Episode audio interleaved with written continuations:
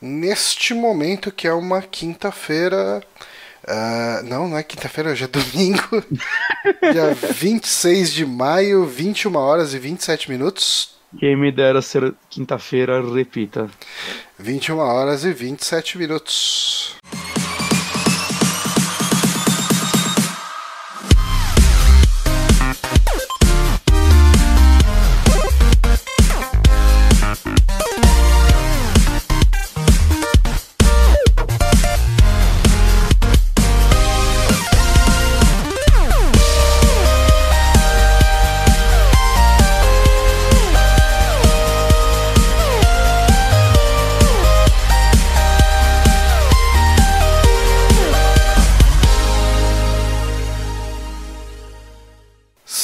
Estamos aqui para mais um saque uh, no Super Amigos. Eu sou o Johnny Santos, estou aqui com o Guilherme Bonatti. Olá, eu estou aqui com o Johnny Santos. Pois é, tivemos e aí. Uma tosse. tivemos algumas alguns contratempos essa semana e a gente não teve como fazer o podcast na quinta. Aliás, foi uma semana com muitos contratempos, tanto que eu joguei, assisti muito pouca coisa, então eu tô meio prejudicado nesse podcast de, de, de indicação, não de educação. É... Eu, eu, eu cortei uma indicação, porque eu faço muita coisa. Ah, você é um cara muito, muito cheio do, dos, das coisas que faz. Muitas coisas. Mas a gente não pode ficar sem o saque toda semana. Não porque temos os nossos apoiadores que estão ali sempre fazendo esse podcast acontecer.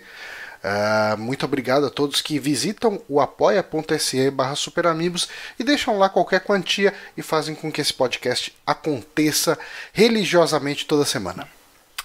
Exato. Uh, falando em podcasts que acontecem, eu participei de dois podcasts. Uh, eu não lembro se eu cheguei a comentar aqui sobre o Retro Games uh, que eu participei. Deixa eu vou procurar aqui para uh, porque é importante, né? Você chegar, indicar e dar o serviço inteiro.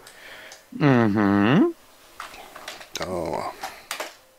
Uh, eu, esse podcast eu gravei com o Guito e foi bastante, foi meio que um exercício de, como se diz, de, de, de memória, principalmente, porque uh, foi um podcast sobre uh, jogos da série Command and Conquer. Hum, e você teve muito contato com essa franquia na... antigamente? Então, eu joguei. Eh, dos. Uh, como se diz, dos RTS, talvez seja que eu tenha menos jogado. Mas eu cheguei a jogar algumas coisas assim, tipo, principalmente o Red Alert 1 e o 2, que eram era o spin-off do Command and Conquer uh, focado num mundo um pouco mais mundo real, né? Uh, na medida do possível, mas você tinha tipo comunistas contra aliados, vamos colocar assim. Uhum. Uh, eu tô querendo achar aqui a Retro Players, o perfil, achei. Agora é só pegar o link aqui bonitinho para postar aqui. E aí ficar mais fácil, né? Ficar mais bonito. Eu, eu devia ter preparado isso antes. Deveria. Ah, eu, eu, eu posto o link no, no, no post. Acho que é melhor. E além dele, eu fiz também, eu gravei um outro podcast que é o Pod Isso. Uh, foi, acho que foi a primeira vez que eu gravei um podcast onde a equipe tinha mais mulheres do que homens durante a gravação. Na verdade, foi uma equipe de três mulheres e eu. Então, foi, foi uma experiência diferente. Hum, é. Sobre o que, que vocês falaram? Foi sobre musicais. E isso englobando ah tudo, desde filmes da Disney até peças teatrais e, uh, hum. e tudo que tiver no bolo aí. Foi legal, Cê... cara, foi uma conversa bem legal. Você tá acompanhando um pouco menos musicais atualmente, né? Ah, teve uma época que você tava indo bastante no, no teatro até, né? É, começou a ficar difícil, viu? É bem caro. É, é uma coisa.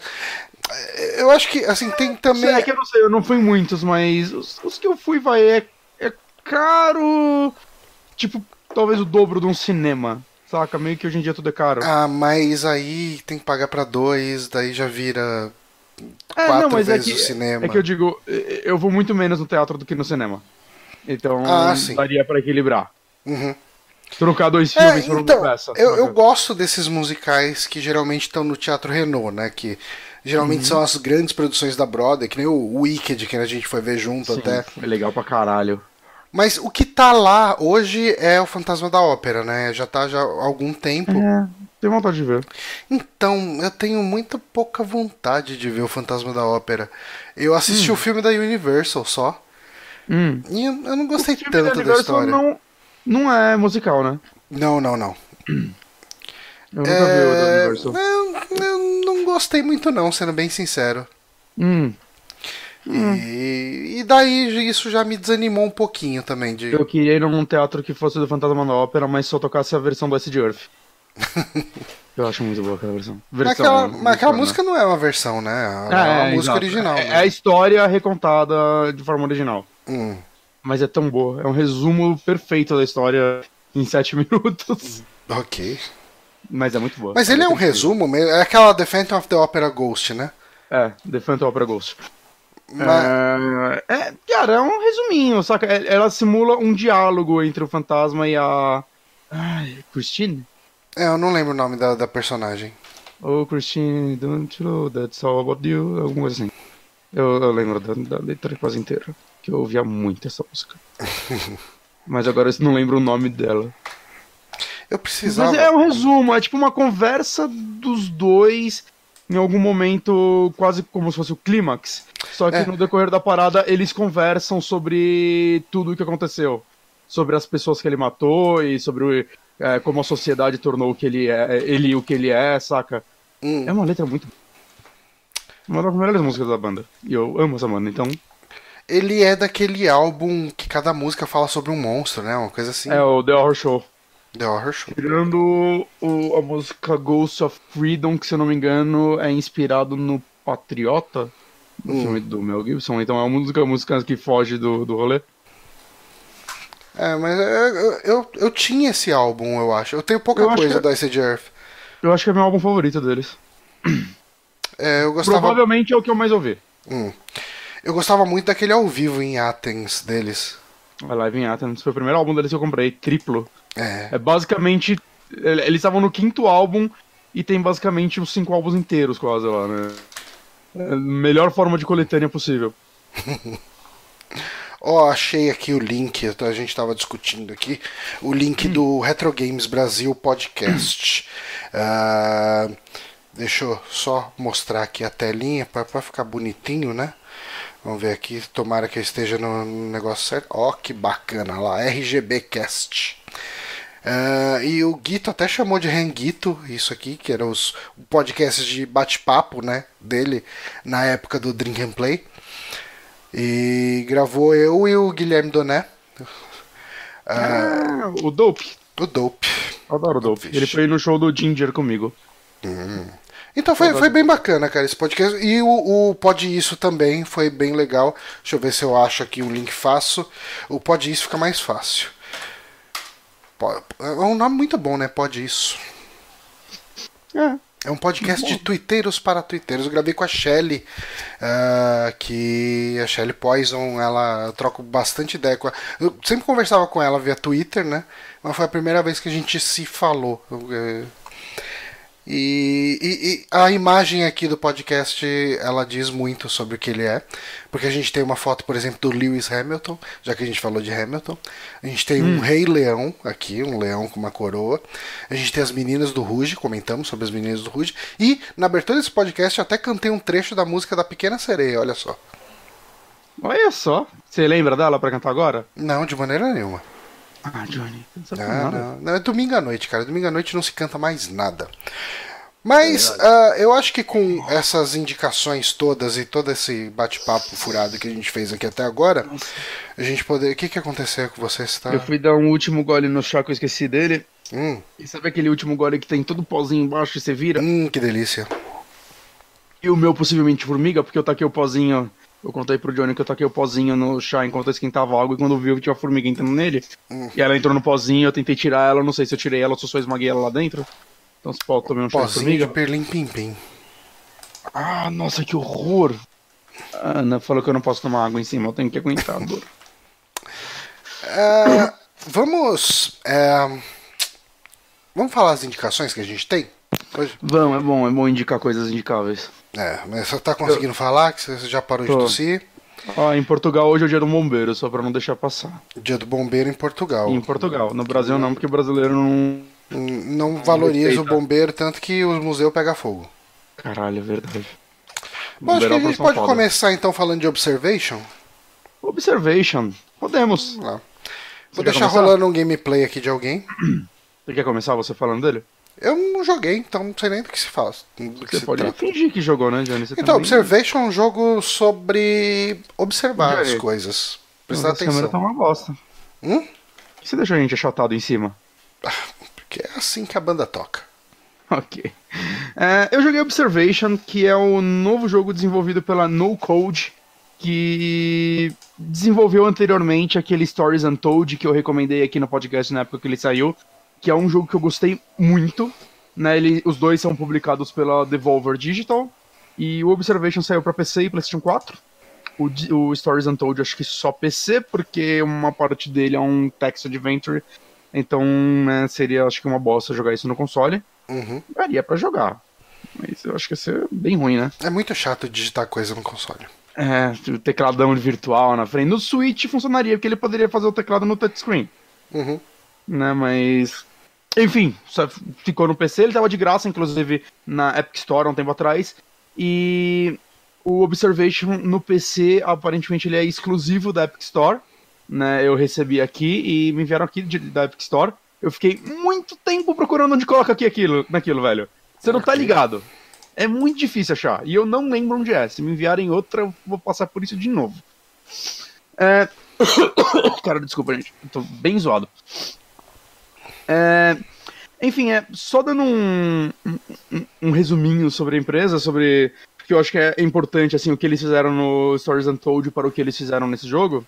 Né? Eu vou dar um pequeno spoiler de uma coisa que, porra, vocês tiveram dois anos pra jogar Stories Untold, que é.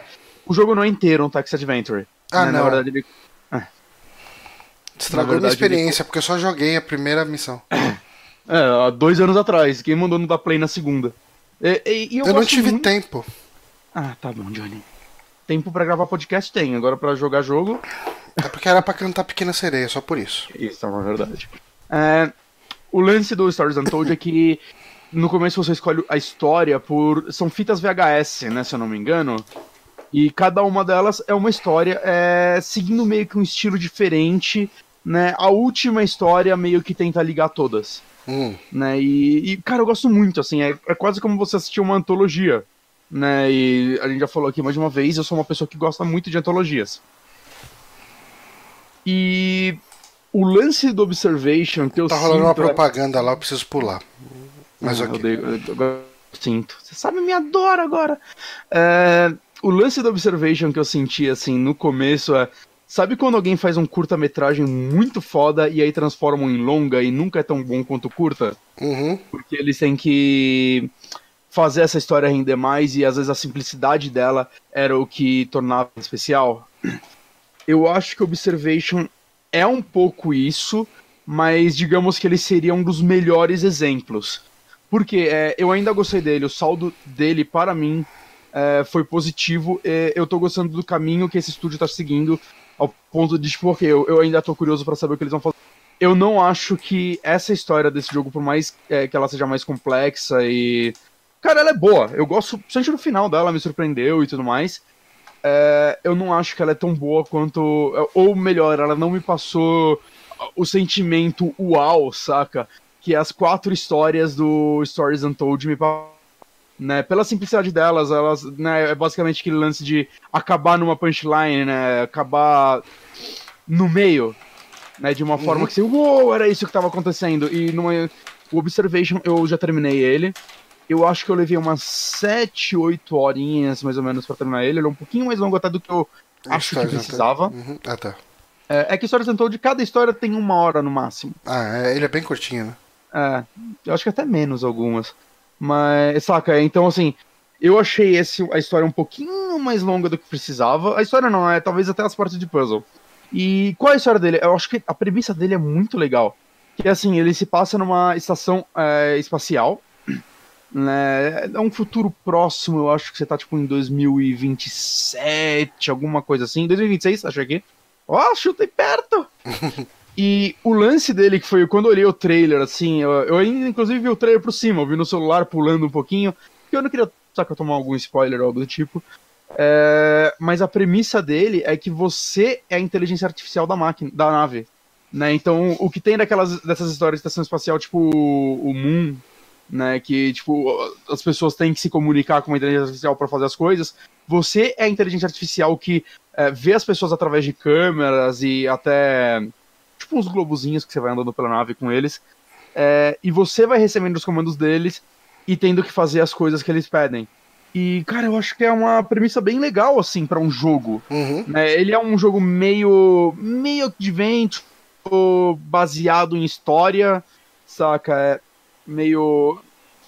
Cara, é, eu acho que o Adventure é a melhor forma de falar dele. É um Adventure em primeira pessoa, saca de puzzle, lá, sei lá, um Tales Principle, Myst, talvez. Hum. Né? Eu acho que bem mais simples do que esses jogos, mas segue essa premissa. E o que eu gostei dele é, ele me surpreendeu em muitos pontos, porque ele começa de um jeito que eu, ah, tá aí, ó, o estúdio tá economizando nisso, e tipo, ah, não, não, não tão não, saca? tipo, tem, tem, um personagem, no começo tem um personagem humano. Ah, e, ó, tem, tem, esse personagem, ele vai se mexer bem pouquinho. Ah, não, não, é, você, acompanha ele pela câmera em tempo real para onde ele tá indo, mas ele tá de capacete. Ah, tirou o capacete, olha só a cara dele animada e tudo mais. Tá, não são as melhores animações do mundo, você vê que é um estúdio indie. Mas eu acho que a, a personagem que você acompanha é, durante boa parte do jogo, que é a Doutora Emma, é, eu acho que a, o trabalho da atriz foi muito bom. A dublagem dela é tão boa que, tipo, é, as, eu acho que a expressão facial, tipo, a parte técnica que poderia atrapalhar, acaba não atrapalhando porque, sei lá, a voz dela tá interpretando, passando muito bem a emoção que ela tá passando, que ela tá sentindo lá. Uhum. Que o lance é, ela tá nessa estação espacial gigantesca, e rolou um problema, assim, um problema técnico, um pane geral. É, vocês, tipo, bateram na estação. E quando eu falo que ela é gigantesca, é tipo. Ela é a união, acho que de quatro países ou até mais, saca? Que ela tem a parte da Rússia, a parte da China, a parte que é uma união entre Estados Unidos e Europa. E eu acho que a outra é a Austrália, se eu não me engano. Hum. Saca? E cada uma dessas partes tem vários módulos, assim, um ligado no outro. Imagina, sei lá, a, nave do Alien mesmo, com várias, várias, várias partes, assim, é um negócio gigantesco. Né? Só que apertadinho, que as pessoas vão andando lá dentro, acho que quem assistiu Gravidade talvez saiba mais ou menos como funciona essa parte, saca? E é uma estação espacial pequena que as pessoas estão lá, e dá uma merda grande que é, uau, a gente tá do lado de Saturno. Como caralho a gente veio parar do lado de Saturno? sofremos um acidente, tá uma merda, ela não consegue se comunicar com as outras pessoas, e você, como inteligência artificial, você tá todo cagado, uhum. saca? Uma porta de funcionalidades suas foram pro saco, então uma parte do jogo é você tentando recuperar essas funcionalidades e tudo mais. E a nave direto sofrendo panes e você tendo que arrumar meios de solucionar eles, enquanto você vai desenvolvendo essa história de o que aconteceu, por que vocês sofreram nesse acidente, por que, caralho, vocês estão perto de Saturno, e, cara, vai tendo muito plot twist que eu não vou contar. Hum. Saca? Muito mesmo. Eu acho que a história é bem interessante. É, eu acho que em alguns momentos. Eu acho que eu gosto menos dos puzzles. Hum. É, consertando, é, eu até gosto de alguns puzzles, eu até acho que eles têm umas soluções bem interessantes, porque raramente você repete um puzzle, então é sempre, sei lá, uma máquina diferente que você vai mexer que lembra muito o que eles fizeram em Stories Untold, né? Que cada uma das histórias é uma coisa que você faz e, tipo, sei lá, tem uma, uma história que é você literalmente mexendo numa máquina. Saca? E você tenta fazer as funcionalidades dela seguindo, tipo, lendo um manual e virando e mexendo, usando as informações desse manual para você mexer nessa máquina. E tendo que fazer as ações que você tem que chegar lá. E, cara, é, eu acho muito legal, saca? É, porque ela tem uma dificuldade ok, é, ao ponto de tipo, você se sentir inteligente quando você consegue fazer um negócio, mas você nunca vai ficar muito preso nele. Hum. E o que eu acho desse aqui, que o problema dele é. Nada dele é muito difícil, mas às vezes eu tive dificuldade de entender o que eu devo fazer. Entende? E tá. eu. Então, por exemplo. Um mas, assim, a, a, as suas ações elas são meio que guiadas pelo que o pessoal da tripulação precisa, é isso? É. E você tem um botão de resposta que acontece quando você aperta ele, você tem a opção sempre de Oh, é, Emma, é, o que você quer que eu faça mesmo? Não entendi. E aí ela Uhum. repete o que você tem que fazer. E você tem um botão que você entra que tem, tipo, um- sempre uma listinha do que você tem que fazer, né? Ah, Ah, você ok. tem que arrumar o, sei lá, computador de bordo, saca? Só dando um exemplo genericaço. E o lance é, muitas vezes, assim, a solução era master simples, mas eu não entendia o comando que eu tinha que fazer. Tipo, uma hora eu tinha que mexer no negócio, eu achei a solução, eu fiquei clicando nela e eu não. Cara, mano, não tá funcionando. Não tá aparecendo o prompt pra eu clicar nela. Aí eu juro, eu fui procurar no YouTube. Eu falei, mano, eu não sei, acho que bugou o jogo. É, é porque eu não tinha que clicar nela, eu tinha que entrar nesse modo resposta e no modo resposta clicar nela pra eu passar a informação pra Emma e não eu mexer na máquina. E eu não tinha entendido Ah, isso. E aí eu, tipo, puta, cara, eu, eu tava literalmente apertando o botão errado. E eu acho que isso é um pouco frustrante, saca? De mais de uma vez eu senti que o que eu deveria fazer não era muito claro. Hum, Né? E eu. E pelo fato da estação ser muito longa, às vezes eu ficava, puta, cara, eu vou ter que ir explorando isso. Olhando. Que tem duas formas de você explorar ela. Uma é você vai passando pelas câmeras, né? Você abre tipo um mapa que vai estar, tipo, todas as áreas ligadas uma na outra. Você clica nela, você vai ter, tipo, sei lá, três câmeras naquele lugar que você vai trocando elas. Pode jogar no teclado ou no, no controle. Ou você em- tem uma esfera que ela você pode se movimentar pelo local mesmo, né? E ela faz coisas diferentes e tudo mais. E aí às vezes você tem que, putz, eu vou ter que solucionar com a esfera ou não, e às vezes você nem precisa dela, saca? Você pode só ir na câmera e solucionar, e eu sinto que às vezes eu dei algumas voltas. E a pior parte do jogo, que ela acontece duas, três vezes, é com a esfera, às vezes você tem que sair da nave, ficar fora dela, e ah, você tem que achar alguma coisa na estação russa RUS-7. E aí você sai naquela porra gigantesca do espaço e, cara, você fica lá vagando igual um banana até você achar, tá, onde, puta, tá, isso aqui tá a bandeirinha da Inglaterra, não é aqui. Aí você vai, ah, achei a bandeirinha russa. Agora tem 12 módulos dessa porra. Qual deles é? Só que o, o número não fica, tipo, espalhado em tudo. Aí você tem que ir rodando cada um até você Nossa, achar o. que- Ah, tá, eu tô no módulo 7 esses são os momentos que eu acho que, saca, se, se ele tivesse solucionado isso melhor, o jogo ia perder, tipo, ser uma hora mais curto só disso, porque É. eu ficava vagando lá fora e não, não achava onde eu tinha que ir. E, e esse, esse tipo de exploração de conhecer a, a estação espacial, você sente que era uma coisa que ficava gravado depois ou não?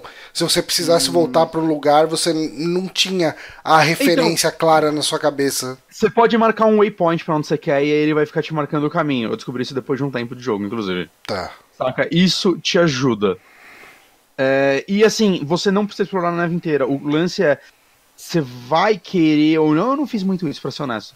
Explorar, porque você pode achar computadores e coisas do tipo que vai ter informações é, de lore da história sobre o que a história de cada tripulante, é, o que eles estavam fazendo, como estava a vida deles, você vai achar nos audiologs, é, e tentar decifrar mais ou menos o que aconteceu lá.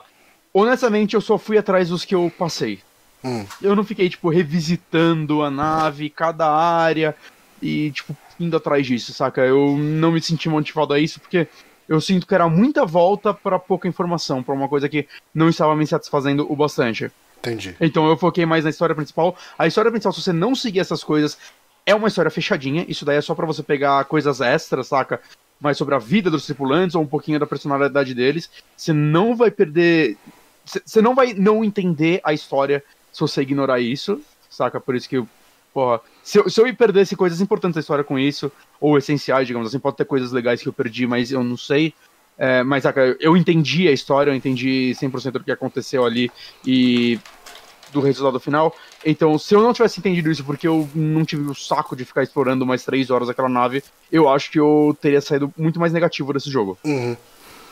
Mas, cara, ele é um jogo. Ele tá barato, eu acho que na Epic Store te dá uma conferida. Ó, o Léo Tofanello disse que ele tá 10 dólares e 79 centavos na Epic Store.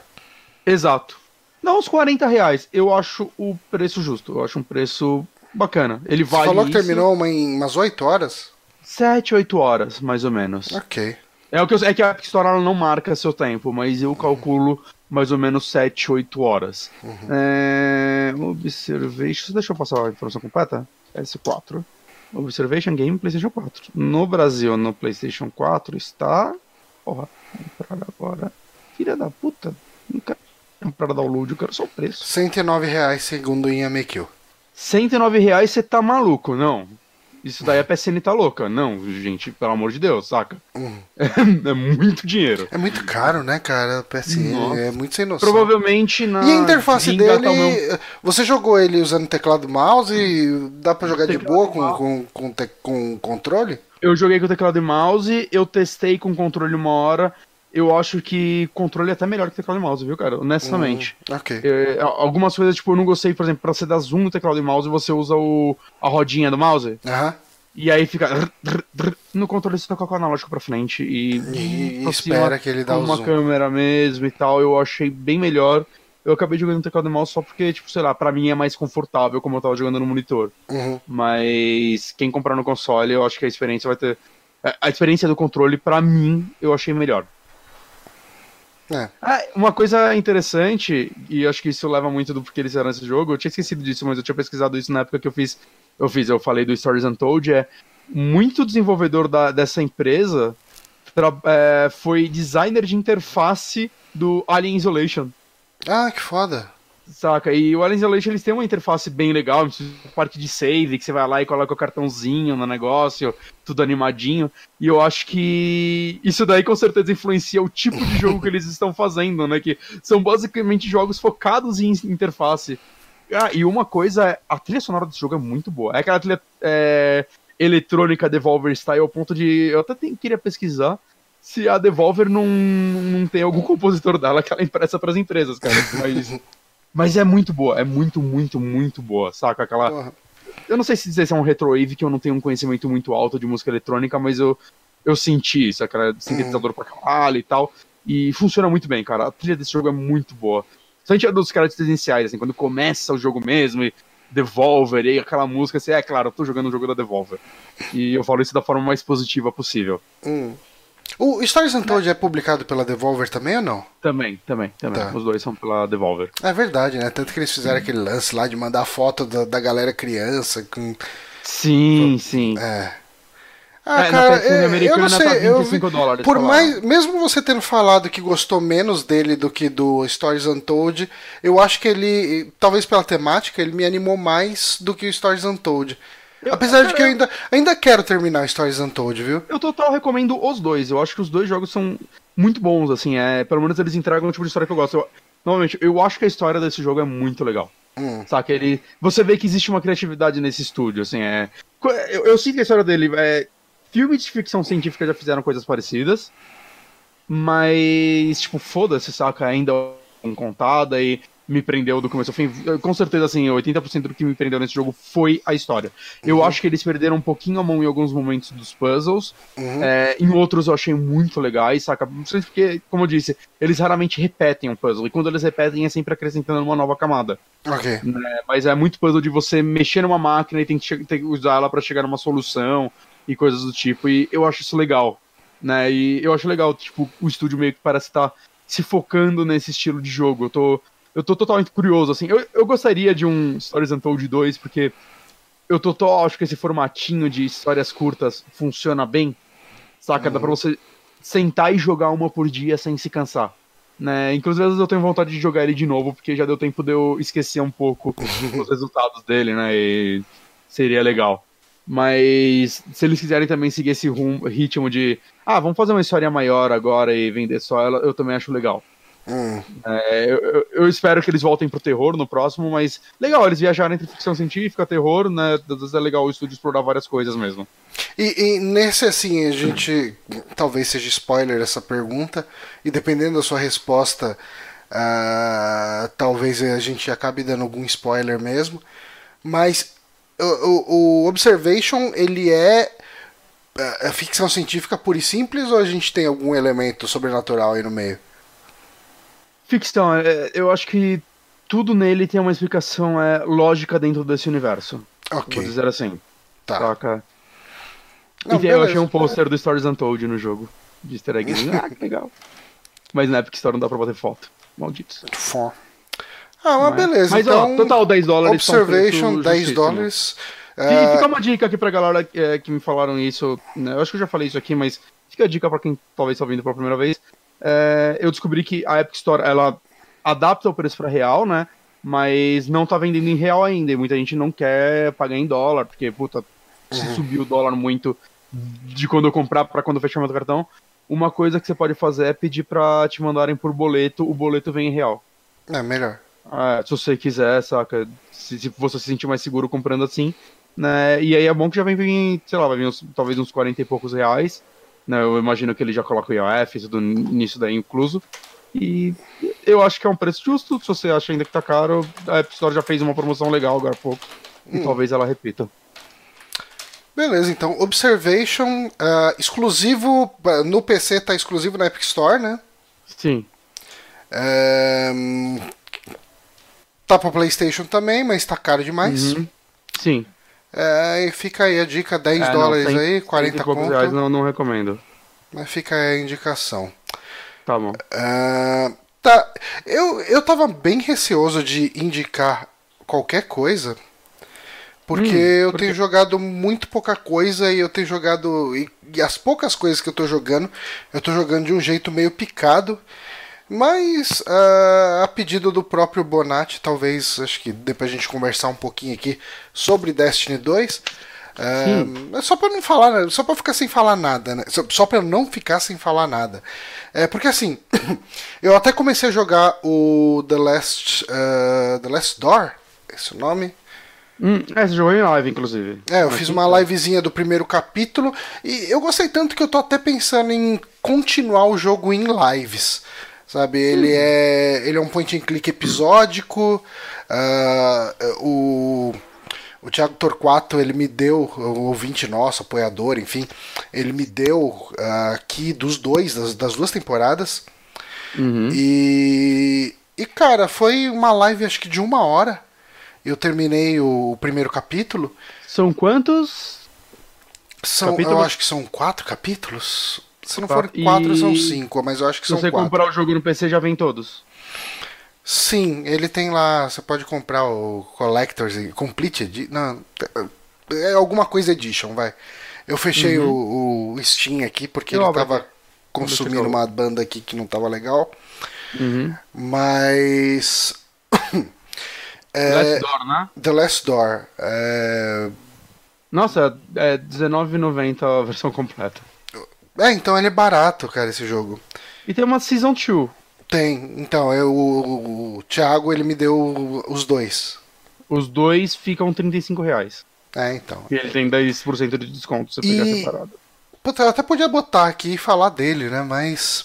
Eu, eu acho que eu vou fazer mais lives dele. Mas eu achei bem legal. Um adventurezinho de terror. ah, com um clima bem tenso. Ele tem o gráfico bem pixeladão. Mas eu, eu gostei do que eu joguei. Eu comprei um jogo no itch.io pra fazer live. Eu preciso me organizar pra voltar a fazer live. Que é um jogo de terror com gráficos de Atari. Ele chama Fate. Ele é naquele esquema pague o quanto você quiser. Ele é de Uhum. graça, na verdade, mas se você comprar uma versão que custa der mais de um dólar, você ganhar a versão mais parruda que tem acho que umas coisas a mais. Eu vi um vídeo dele, cara, parece um jogo tão interessante, mas eu ainda não consegui. Eu não quero jogar ele sozinho, eu quero literalmente fazer uma live dele. Porque por mais que ele siga uma estética de Atari, ele parece ser tão interessante. Ah, é, cara, você sabe o que eu tô fazendo?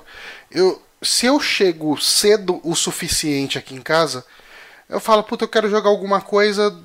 Essa coisa talvez renda uma live. Que nem quando eu fui jogar Frambow. É, cara, eu, eu abro a câmera e faço a live mega na surpresa. Tipo, hum, hum, anuncio no grupo dos patrões ali, só pra quem quiser acompanhar, e é, e é o que eu faço, sabe?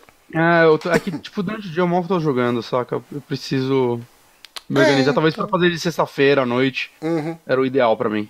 É, eu, eu vou ver se essa semana eu consigo jogar o segundo episódio do The Last Door. Ah, a primeira live, pra quem quiser, ela tá no nosso canal do YouTube, eu subi lá. Então dá pra assistir por lá também. Mas enfim, já tá passando aí gameplay de Destiny 2. Ah, cara, é, é meio complicado falar de Destiny 2 agora. Tipo, ele já tá meio que no ciclo final dele, né? É, enfim, tá Aí rolando. jogou agora é a vida. E, e não, mas a gente jogou agora o jogo base, né? E, e É. ele tá com uma expansão nova e tal. Quer dizer, nova, Falam já que tem um tempo aí dele é negados. muito boa.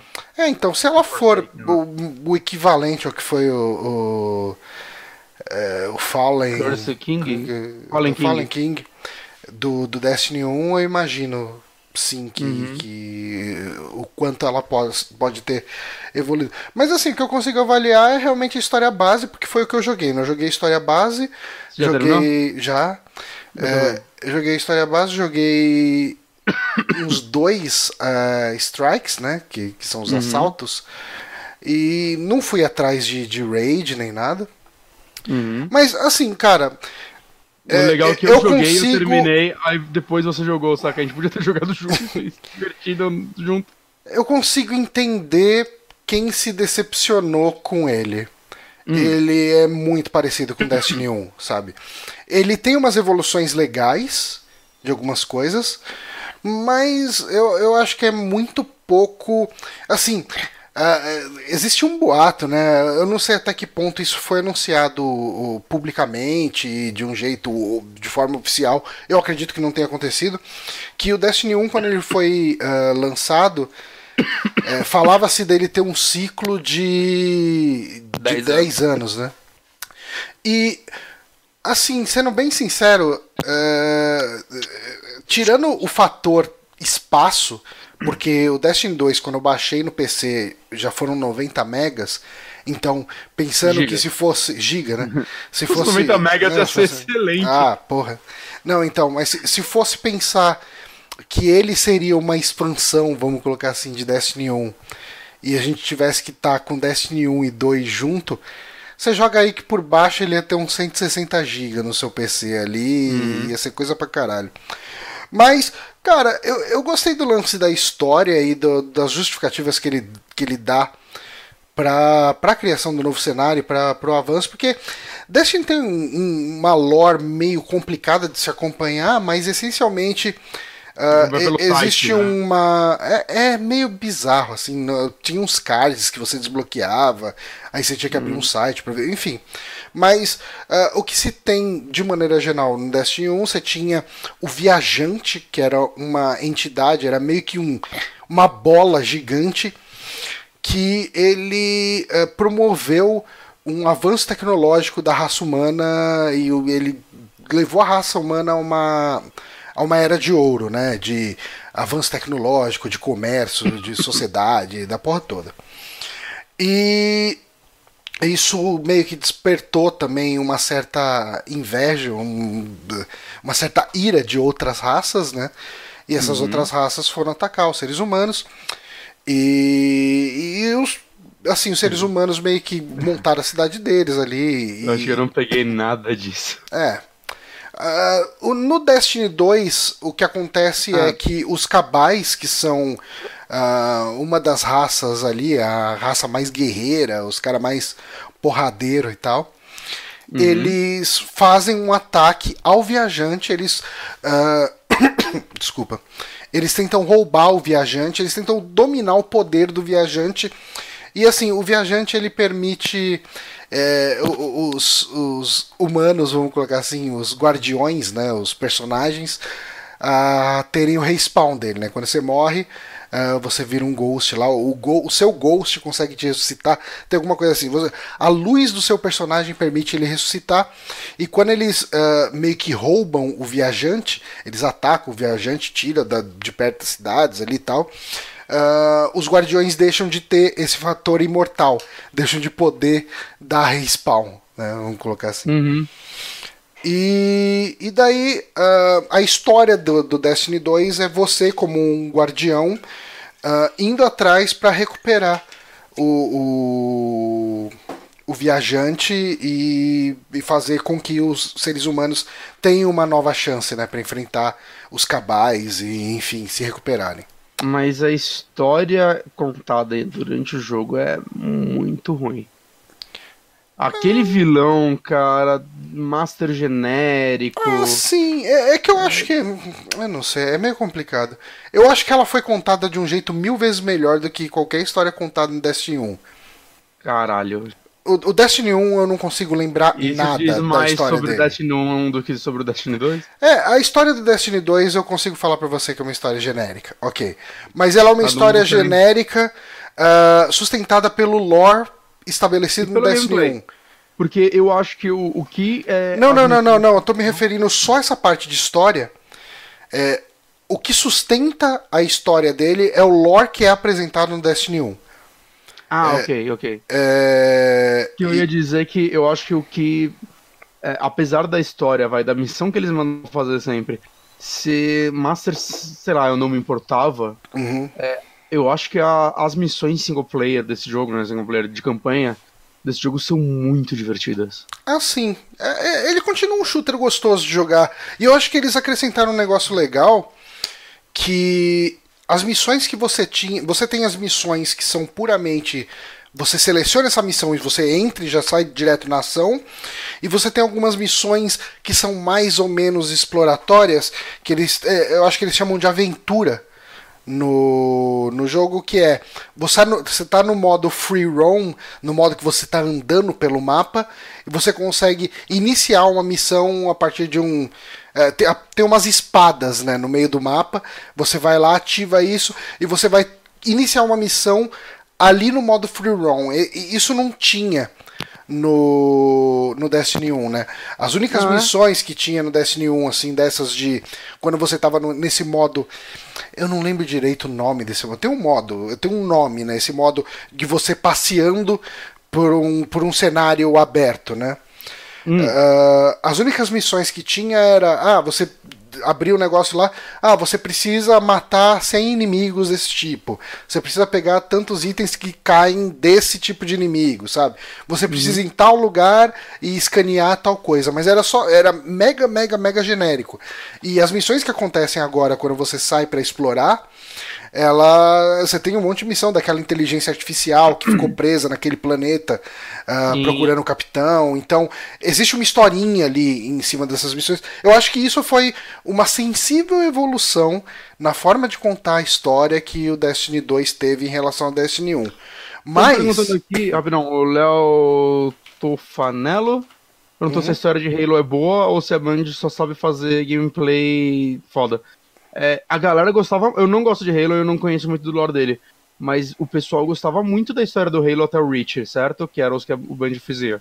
é Pelo menos a galera se importava O realmente. Reach, o. Reach ele é um jogo. Ele tem uma história.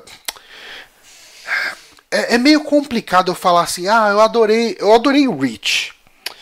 Ah, a história dele, se eu for contar aqui pra você o que é, ela é muito genérica, sabe? Tipo, são os últimos Spartans ah, segurando o Reach, se não me engano é Reach mesmo, né? Que é o. o, ah, digamos assim que foi o último planeta atacado antes de começar a guerra ali do, do Master Chief e tudo mais. É, eu- eu acho que é uma história muito simples contada de uma forma bem legal. Eu eu joguei Halo, Mas- assim, do, do Halo base, Um, dois e três, a galera gosta mesmo dessa É, então, o e 3 tal, ele né? é bem legal, cara. Ele é bem épico, assim, e O você... 2 também, não era? Pra sua Então, época? eu não joguei o 1 e o 2, aí fica difícil falar. Ah, tá. Entendi. Pensei que você tinha jogado todos. Mas, assim, ma- mas eu acho que tudo que ele estabeleceu. A história tem um pouco do, do mesmo lance que eu tava contando aqui do Destiny, né? Da raça privilegiada, né? Dos humanos serem privilegiados por alguma coisa, nesse caso pelo viajante. Mas ali pro, no Halo você tem todo o lance dos Forerunners, que são as, as raças primordiais que criaram as outras raças. E parece que a raça humana era a chave para desbloquear os tais dos Halos. Tem toda uma trama aí, eu acho que quem manja pra caralho disso, até onde eu sei, é o Márcio, Eu tenho, eu tenho vontade, tipo, vai ser agora aquele Master Chief Collection pro pro PC, né? PC. E assim, eu nunca me importei com Halo, mas eu acho que eu gostei tanto de jogar Destiny 2 que eu tô afim de, tipo, assinar um mês de Game Pass pra, pra ver se eu empolgo e jogar na ordem só a campanha, Uhum. saca? Porque, sei lá, cara, deve ter algo lá, saca? Que talvez se eu acompanhar dando uma chance real, eh, eu goste mais. Hum. Eu tô, tô pensando que quando ele sair, é, pagar um mês de Game Pass e fazer isso. Talvez eu faça isso. É, eu não sei quanto tempo tem cada campanha, mas talvez não seja tão longo, né? O foda é Ah, que são é. três jogos que você tem que jogar, né? Eu acho que vai vir o Reach e o DST junto também. Eu gostei muito do ADST, cara. Ah, o Halo 2 tem 9 horas, Halo 3 9 horas, Halo Reach 9 horas, o DST 7 Temos um padrão. horas. é. E o Halo 1 Anniversary, que eu acho que vem nisso, tem 10 horas. Caralho, gigante. ó. É, assim, eu gostei muito do Reach. O Reach foi o meu primeiro Halo. Eu fui jogar 3 depois jogar o, o Reach. Eu, eu, sinto que o Reach é o mais amado, assim, é por mecânicas e pela campanha, talvez não pela história, mas saca pelas missões. Ele tem uma campanha muito dramática, sabe? Tipo, uhum. Você vai vendo cada um dos seus companheiros de time morrendo ao longo da história. Bom spoiler. É. Jogo de 10 anos atrás. É, não, e tipo assim, cara. É... História de prequel é sempre sobre como essa galera morreu. É, então, é, é um prequel de uma guerra que foi perdida. Então você pode esperar que muita gente vai morrer. Uhum. Mas... É tipo você assistiu Star Wars lá, o. É, o, o Rogue Legacy, é, o Rogue One, Rogue né? Isso. Você sabe que a galera já tá morta assim que deram play no negócio, né, mano? É. Porque... Onde estão eles nos outros filmes? mas, mas, cara. Mas assim, é, eu eu oscilei bastante aqui nesse nesse Destiny. Eu tive que me convencer porque depois de terminar a campanha, eu fiquei muito inclinado a comprar as expansões. Eu tô afim de comprar o Forsaken, mas mais pra frente, é, cara, eu precisava liberar espaço para instalar Assassin's Creed, que eu não terminei até hoje, que é infinito. E um jogo de 90 GB é foda. É. Saca? Mas assim, coisas que eu. Duas coisas que eu tenho que elogiar nesse jogo. Um, eu acho que é o melhor uso para quem tem TV com HDR. Melhor uso de HDR que eu já vi num jogo. Hum. É, fica lindo demais. É, e o segundo, eu sempre vi a gente elogiando. E eu já ouvi fora de contexto e eu não tinha entendido por que pra mim era só genérico eu tava errado. A trilha sonora desse jogo é, Não, é muito, fantástica. É muito boa. É, é, um negócio. É tipo, é uma. É cinematográfico, né, cara? É cinematográfico orquestrada. Só que a última coisa que ela tem é genérico. Cara, uhum. ela é perfeita para cenas que ela tá passando. Eu acho engraçado que engraçado não, até faz sentido com o lance que eles querem passar, né, é, de como eles dividem as classes e tudo mais, porque o que eu sinto é que ela é uma trilha sonora de filme épico, lá, tipo O Senhor dos Anéis, saca? Só que numa história de ficção científica. Uhum. E funciona de forma magnífica, assim, é, é fant... Na introdução do jogo, né, no tutorial, tem toda aquela cena, aquela parte que você tá andando machucado, que é mais scriptada. Uhum. A música daquela parte me emocionou, assim, mano, que coisa é, meio tipo quase falando esse jogo não merecia uma música tão boa né, não denegrindo o jogo mas é que ela é uma música muito acima assim muito fantástica assim eu conseguiria ver ela em jogos sei lá cara jogos uns RPG épicos o, loucos, o, o EMQ comentou ali no, no chat falou e olha que nem tem mais o Paul McCartney né que a música do final do primeiro era cantada pelo Paul McCartney Caralho, os caras. Aí você entende porque eles gastaram 100 milhões. Foi.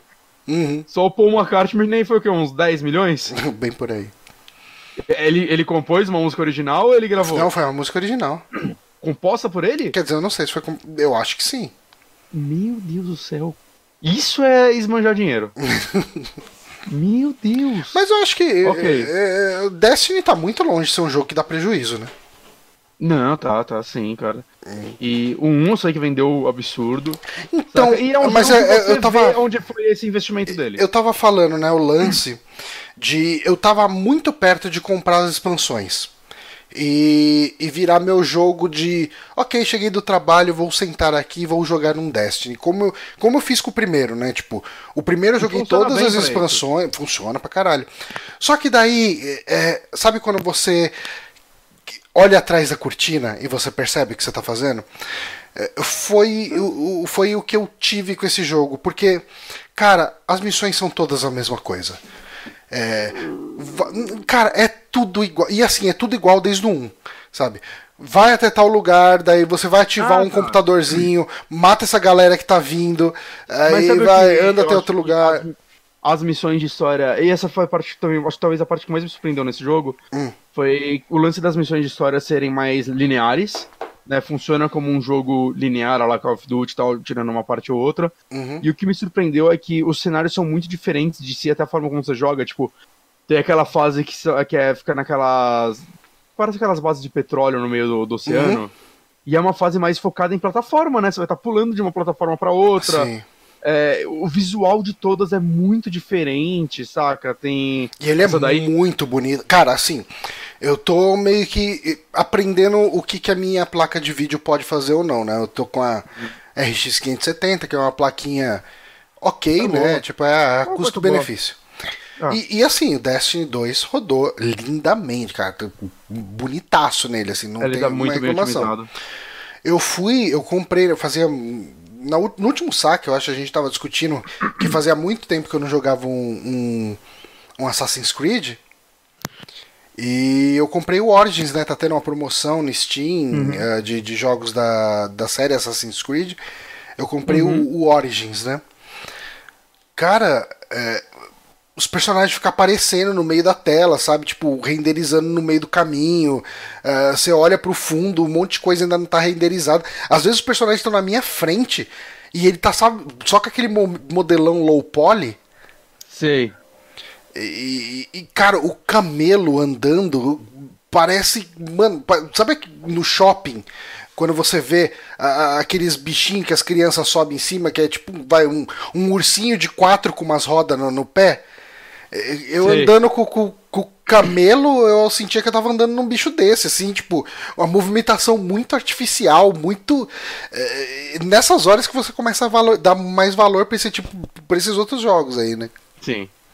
É, Ah. Mas eu gosto, é, tipo, principalmente o Odyssey, eu já tá aqui um foda-se, eu tô andando de, de unicórnio. e aí é muito legal que às vezes tem umas missões mal dramáticas, eu subo no meu unicórnio e vou embora.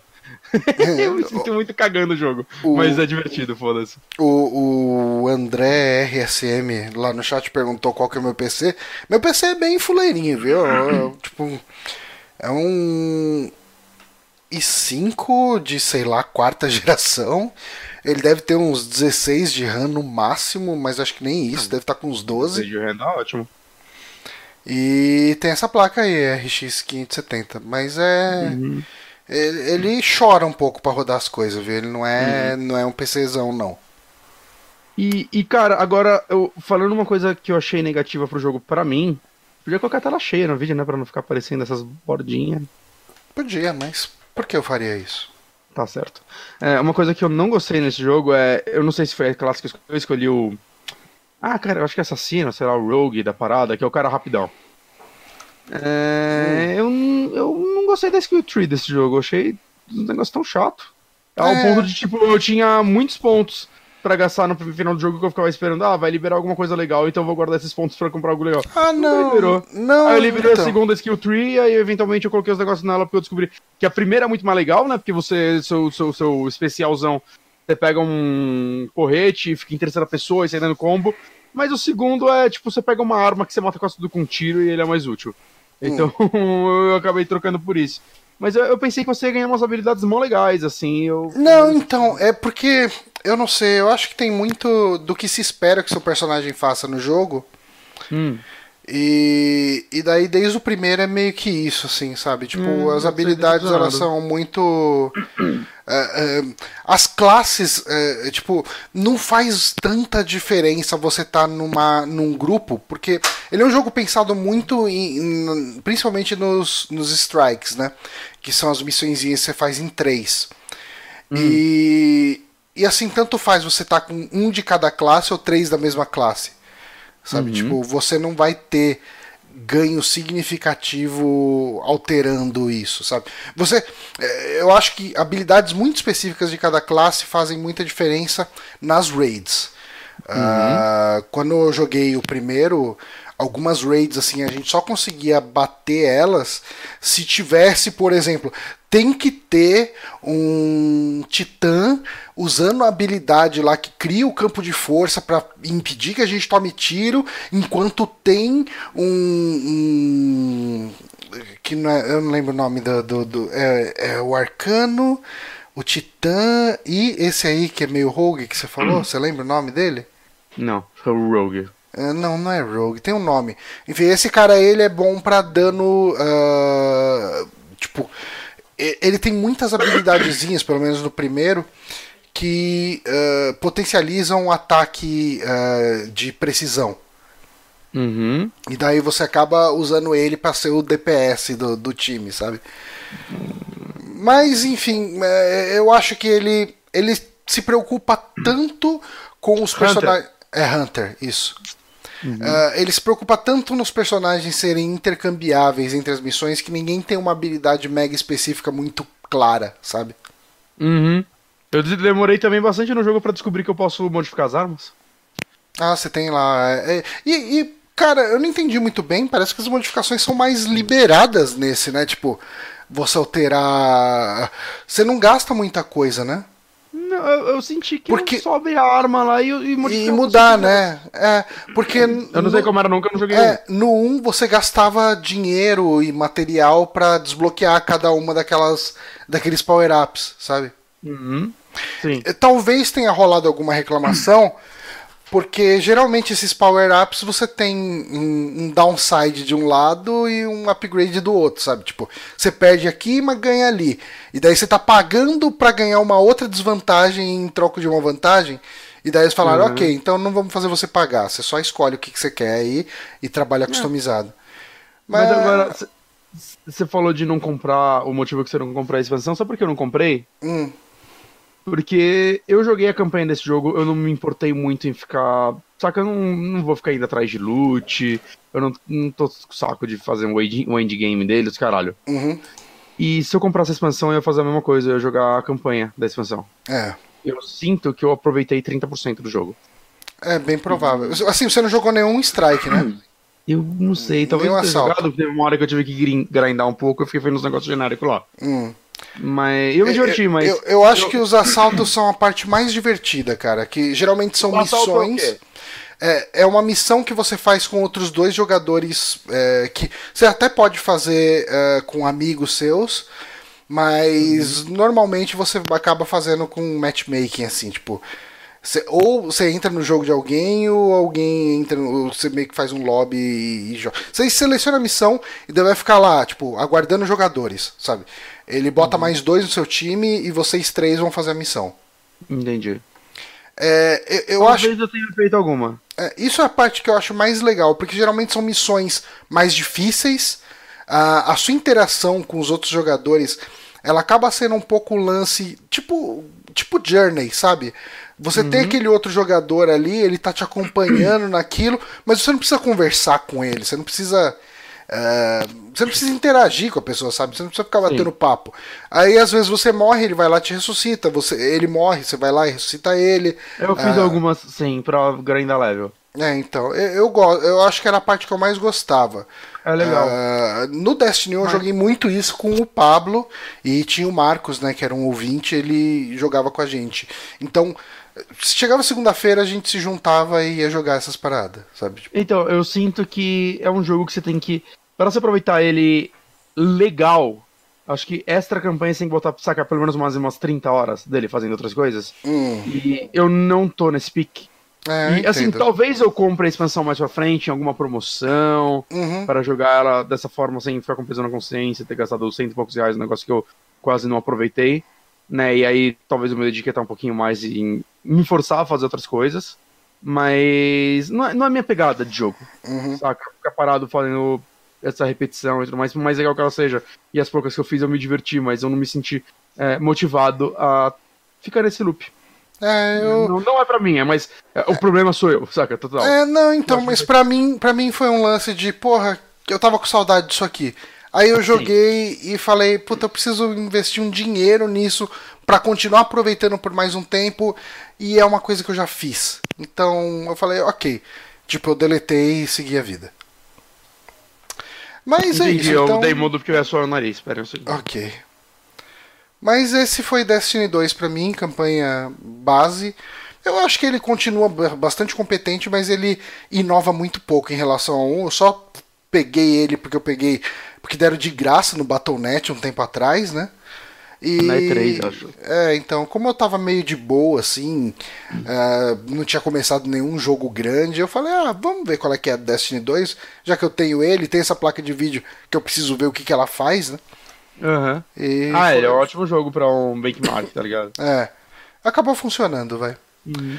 Mas é, é isso. Uh, vamos pra sua próxima indicação? Vamos. Eu... Vai ser uma indicação um pouquinho mais rápida. Caralho de garganta. Mas eu assisti John Wick 3 para Bellum. E você viu um recentemente, né, Johnny? Eu só assisti um, eu sou uma péssima pessoa. O que você achou dele? Eu gostei muito, cara. Eu gostei muito. Eu tinha um problema de assistir ele porque eu lembrava que tinham me falado uma vez que tinha no Netflix. Só que ele não chama John Wick, né? É, o primeiro é de volta ao jogo no É. Brasil. E, e daí eu nunca lembrava de, de qual era o nome. Ou se eu procurasse por John Wick eu acharia, mas Eu acho que um amigo meu, ele baixou recentemente, ele falou, porra, não tem no Netflix. Aí eu abri, eu falei, não, tá aqui. Uhum. Vou escrever até. não E tem. Eu acho que o, o fato é que o Netflix dele tava pegando só nomes em português e quando ele escrevia John Wick não aparecia. Hum.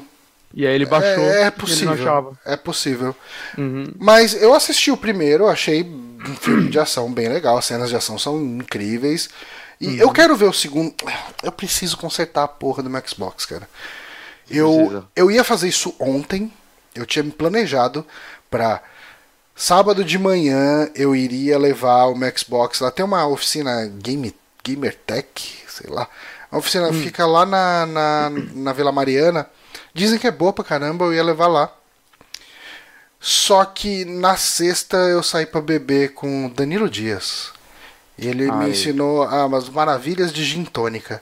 Emendei uma gin tônica em outra gin tônica e outra gin tônica e outra gin tônica. E, e foi, foi um rolê bem engraçado, cara. Foi divertido. Tava. Sido, toma- ter- sen- sentei pra tomar uma breja, tava na mesa com, tipo, o Danilo, o cara que fez a música do Blazing Chrome e do. do. do gente Tava o, ele pra gravar o- aqui com a gente de novo, né? Agora Precisa que chamar. o tá pra sair. Tava o Glauber Kotak na mesa também, a própria Thaís tava ali, a Thaís, nossa, gente fina pra caralho. Ah, trombei o, o Rodrigo lá também, o Rodrigo chegou mais tarde. é, que o Rodrigo gravou o podcast de Star Trek com a gente, né? O de Discovery e tal. Uhum. Foi, foi, cara, foi um rolê bacana, viu? E. Bom, vamos voltar pro filme? Vamos voltar pro filme. E, cara, assim, o 2 eu acho que é meu favorito ainda da trilogia. Uhum. E eu tô muito curioso pra ver sua reação ao 2, porque eu acho que eu- eu- no 2 e o 3 eles mudam muito, que é... Eu sinto a vibe Mad Max, que é o primeiro Mad Max você vê que é um filme pós-apocalíptico, mas que Aliás, ainda- eu fui assistir o primeiro Mad Max semana passada. É, Gostei muito, porque todo mundo chegava e falava, ah, um filme lento, é um filme não sei o quê. É um bom. filme do caralho, mano. Puta que pariu. o filme custou 7 mil dólares, sei lá, os caras fizeram aquele filme foda, sabe? Não, cara, ele é muito bom, muito bom mesmo. É. E. Mas aí você, você entende que, tipo, do Mad Max 1 pro 2, o 2 tá o visual de Mad Max. Ah, sim, sim. Foi lá que você vê o, o que é Mad Max, né? Quando eles Uhum. tiveram dinheiro. E John Wick 2 eu sinto que é a mesma coisa, cara. Que do 1 pro 2 eu, eu revi o 1 e o 2 recentemente, antes de ver o 3. E é meio. O 2 eu tinha visto no cinema e eu não tinha revisto ele. O 1 eu vi mais vezes. Uhum. E é um negócio meio assustador, assim, saca? O quanto que ele vai pro lado mais estilizado, ele é um filme mais. Ele foca muito mais no lance dos assassinos mesmo. É, da- o, o 1, ele, eu não consigo julgar o primeiro filme, um filme muito estiloso, no, no sentido, ele não tem... Ele não tem uma identidade mega única que eu, eu sinto que a partir do 2 eu já pelo menos pelo material promocional eu consigo ver mais. Uhum. Não, e o 2 ele já vai muito forte, é. No, no universo dele mesmo, né? Ele é. Eu, eu gosto mais dele, muita gente prefere um porque a história é mais simples. Mas eu gosto mais do 2 porque eu amo a essa, o lance dos assassinos que eles criam. É, todo. Que 1 já botava o pezinho lá, né? O lance das moedas, né? Mas o, o lance é. Inclusive, um lance que eu falei pra Ana, né? Depois que a gente assistiu o 3, que eu sinto é. Cara, parece que única pessoa naquele universo que não conhecia o John Wick era o Greyjoy lá. e os amigos dele. Porque, mano. no- Saca, no 3 entra no negócio dele, tipo, entrar num táxi e o taxista ser dos assassinos e conhecer ele. Saca? O, todo mundo é um assassino e sabe quem ele é. Sim. Todo mundo cumprimenta ele pelo nome. Não importa onde ele está, saca? Mano, só o Greyjoy não sabia. Que é o filho do, malu, do dono da, da máfia russa, mano.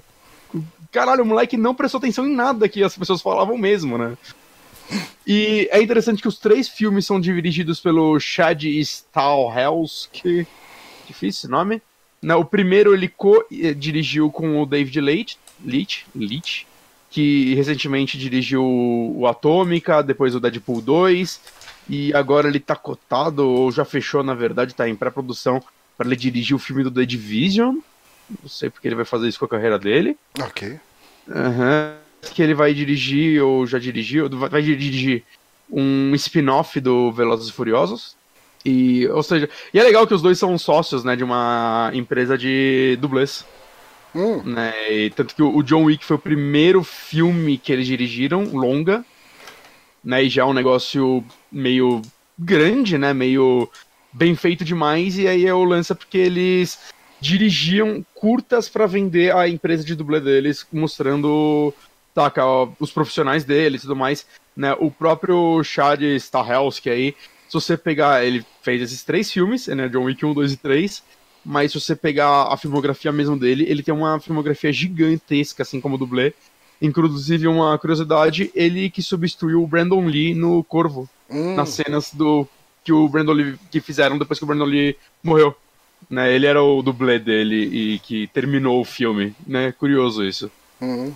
E, e, cara, eu acho legal, assim, o fato desses três filmes estarem na mão da mesma pessoa, né? Porque você vê que ele se importa muito com essa franquia. Ok. Né? Ele, no 1, ele meteu o pezinho no que ele podia fazer, e você vai vendo o budget dos filmes subindo, né? O 1, pelo que eu tô vendo aqui, ele custou entre 20 e 30 milhões, o 2, 40 milhões, e o 3 é 75 milhões, o que é budget ainda baixo para filmes de ação. Sim.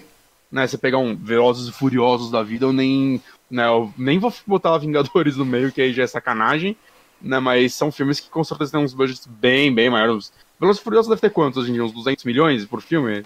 Um negócio assim. É, Transformers, mas, então. Mas é que também é uma franquia bem lucrativa, né, Velozes e Furiosos. Sim. Mas John Wick 3, pelo que eu vi, o final de semana de estreia dele nos Estados Unidos parece que passou Vingadores. A franquia tá. Ah, não, bem passou grande. no, no fim de semana, né? Mas É o... sim, mas saca, mesmo assim é meio assustador. Hum, Qualquer coisa que cutuca Vingadores em qualquer momento. saca? É a, é a franquia que tá dando um lucro bom, né? E legal, cara, porque eu acho que são. uma- por enquanto, é uma trilogia de filmes muito fechadinhos. É, vale falar, o terceiro filme não fecha a história. Né? Já, ele já confirmado que possivelmente o quarto vai fechar. uhum, Porque o Keanu Reeves ele falou já que ele, ele já não tava tão afim de fazer o quarto pelo motivo dele falar que ele tá velho e ele tem medo dele mesmo estragar a franquia. ok. O que eu acho justo, eu acho triste. O, John, o Keanu Reeves ele tem que ser mais confiante em si mesmo, porque ele é um legal. Chega de tristeza na vida desse homem. E assim, é um pouco difícil falar da história do 3 sem dar spoiler da do 2, porque ele meio que começa assim que acaba o 2. Hum, E o que eu posso falar é. Acontece uma merda muito grande no 2, cara. hum, E aí no 3 tá todo mundo atrás de John Wick. É todos contra John Wick. Todos os assassinos. ok. Existe um valor muito alto na cabeça dele agora. Ele fez muita merda. E eu não vou entregar qual foi a merda que ele fez, que vê o 2, porque é muito foda o final daquele filme. Uhum, E. E cara, um lance que é tipo, é um filme de 2 horas e 10, onde dessas 2 horas e 10 ele tem mais ou menos 2 horas de ação, eu acho. E nunca é chato e ele nunca se repete. Eu acho que o 2 ainda é meu favorito, porque principalmente por causa da cena do castelo, que eu falo que é o melhor filme do Hitman já feito. Mas o 3, cara, ele é tão absurdo, assim, eu sinto que ele é dos três o filme com mais humor, mas eu sinto que funciona muito bem porque o humor só vem do John Wick uma vez, existe uma piada dele, e todo o resto é de coisas que estão acontecendo no mundo e que só é engraçado de uma forma natural. ok. E que eu acho que é legal porque o universo desse filme tá crescendo tanto que se ele se levasse a sério entregando é, o tipo de ação que ele tá entregando, ele corria o risco de entrar naquele. Ah. Sabe, o too much, assim, você é um cara, vocês estão perdendo a mão. É, Então eu acho que acabar souberam- virando um Marvel da vida com um cara fazendo piadinha o tempo inteiro. Não, então, ou ia virar isso, ou ia virar o lance de tipo, cara, você tá se levando muito a sério pro tipo de história que você tá contando, Ah, ok. ao ponto de, tipo, hum, isso tá chato. Uhum. É, o elenco do filme tá muito bom, né? O- tem uns secundários, os primeiros, que é o, Ian- o Ian McShane, que faz o dono do hotel, né? Que ele é o, o Mr. Wednesday na série do American Gods. E o. Caralho, qual é o nome do outro? O cara. O Lance Reed, que é o nome dele, que é o. Ah, o recepcionista do hotel. Hum. Do 1 e do 2 Sei. que é o cara que faz o Horizon Zero Dawn, Zero Dawn, né, o jogo. Ele tá no jogo, ele tem um papel bem importante no jogo, né, e você vai reconhecer porque é literalmente a cara dele lá. né, e, cara, esses dois personagens estão é, com papéis maiores. O vilão, digamos assim, do filme, a pessoa que mais tá caçando John Wick nesse, eu achei muito legal, que é o Mark das, da Cascos Hum. que é um ator de, que fez muito filme de ação no passado. Ele fez aquele. Me lembrar, inclusive no grupo dos patrões, eu não lembrava que era ele. Um filme que chamava Esporte Sangrento, que eu amava. Que é um filme de capoeira. Eu fiz capoeira quando era criança, então quando assisti esse filme que era, acho que era americano, que vem pro Brasil, aprende capoeira e volta para os Estados Unidos e começa a ensinar capoeira para as pessoas. E eu adorava esse filme, eu tenho que rever esse filme. Né, mas entre as coisas que ele fez, eu acho que o nome dele ficou marcado é que ele fez a série do Corvo, voltando pro Corvo de novo. Uhum. Né, ele faz o, o Eric Draven nessa série, que é uma série que podia ser boa. E mais recentemente ele fazia algum programa de culinária, o Iron Chef. Né, inclusive o criador do Corvo fala que ele ficou muito empolgado quando ele foi selecionado pra ser o Eric Draven, que ele, porra, um ator de Kung Fu e tudo mais, vai ser legal. Ele, ah, e agora ele tá lá fazendo Iron Chef, que decepção, saco de carreira. Provavelmente é o que mais deu dinheiro pra ele. E eu não sei, sabe, eu não sei se você sente isso, mas esses atores brucutus de filme de ação, que sempre foram meio merdas, quando eles envelhecem parece que eles viram bons atores. Eu tô sentindo muito isso com o Schwarzenegger, eu acho que ele tá escolhendo melhor os papéis dele. Eu, eu acho que a atuação dele tá mais legais nas coisas que ele está fazendo. É, O eu acho, que é, eu acho que é, é mais o que você falou, né? Escolher melhor os papéis. É, então, mas é que eu sinto, talvez seja porque o tipo de direção que a gente tem hoje em dia em filmes de ação, mas eu sinto que todos eles ficaram muito feios e todos eles acabam fazendo o velho ou o velho engraçadão, quase tio do pavê, que é o caso do Mark da Cascos nesse filme. Ele tá muito engraçado, porque, principalmente porque dando um pequeno spoiler do personagem dele é ele é um assassino de uma liga asiática só que o lance dele é que ele é meio ele tem que matar o John Wick só que ele é meio fanboy do John Wick. Hum. então ele tipo respeita muito o John Wick ele fica muito feliz assim é, de tipo tá conhecendo o John Wick mas eu tenho que te matar saca? E funciona muito bem cara. Tipo eu não com- acompanhei a carreira dele eu não sei como era a atuação dele fora de, de, dos filmes antigos que eu vi dele, sem nem saber que era dele, ou o Corvo. Mas, cara, tá muito bem esse personagem nele. E eu acho. Ou eles são, tipo, eles fazem os velhos Ranzinza, né? Hum. Você pega o Stallone, que o que Stallone faz nos filmes mais atuais dele, e funciona também. Né? O Van Damme, por exemplo, você pode pegar ele também no Mercenários 2, eu acho que ele tá excelente naquele Não, filme. tá muito porque- bom. Saca? Por quê? Porque Eu até sim, queria que ele saca? fizesse mais vilões. Eu também, eu também acho. E o Van Damme tá muito bom naquele filme, o Joe Claude Van Damme mesmo, né? Que é a sigla. O do nome JCV dele. dele. É, nesse filme, ele. Autenticamente, ele tá bom, assim. Até. Tipo, caralho, a carreira do Van Damme agora vai pra outro rumo. Não, não, tá fazendo esse filme bosta de novo. Não, não, é. Foi só aquele E mesmo esse filme, ele é uma doidura, uma doideira, né? Um devaneio e tal. Sim, sim, sim. Mas é um filme muito bom. Ele é legal, é divertido. É, entre os outros personagens que tem nesse filme, um que eu gosto muito é a Angelica Houston, que é Hum, a Morticia Adams. sim. Ela tá no filme, é, né? Obviamente as cenas dela não são de ação, mas a personagem dela é bem legal. A cena com ela é, é a cena mais. Eu sinto um pouco mais emocional do filme, mas o personagem dela é a ligação com o John Wick e por que, que ela tem que ajudar ele e tal, é, é legal. Saca? Ajuda até a expandir um pouco mais esse universo, que eles cada vez mais vão criando termos legais. Hum, É, e tem a personagem da Hale Berry, que eu quero um filme dela. Hum. É, ela tem talvez a melhor. tem- Cara, é foda falar a melhor cena de ação desse filme, mas a cena de ação com ela, é, o John Wick é quase deixado de lado, porque ela tem dois cachorros e é. Eu nunca vi. eu- eu- literalmente, eu nunca vi uma cena de ação feita com poucos cortes, né? Que eu acho que John Wick é um, um lance dele que torna a ação dele tão boa. É como ele é gravado com takes longos, Sim. poucos cortes e tudo muito claro, né? Muito inspirado até em filmes mais é, asiáticos. Inclusive, um filme que eu fui ver depois de ver esse filme, eu fui ver o primeiro The Raid.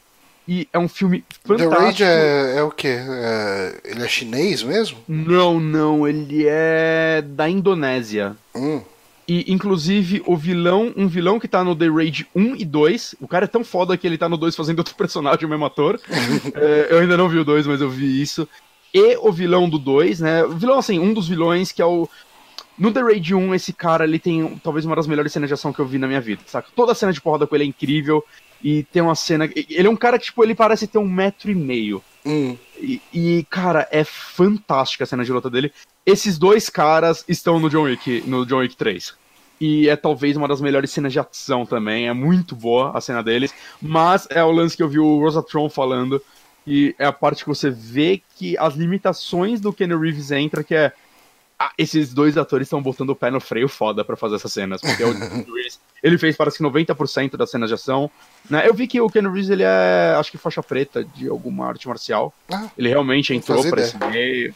E ele aprendeu a atirar de verdade, né? Desde John Wick 2 você vê as cenas dele em instante de tiro e ele atira muito bem. hum. Saca? É meio impressionante, porque ele faz questão de fazer as cenas dele, e eu acho que isso dá uma credibilidade pro filme. Mas quando você vê esse cara, ele, fazendo a cena com esse maluco da Indonésia aqui no filme.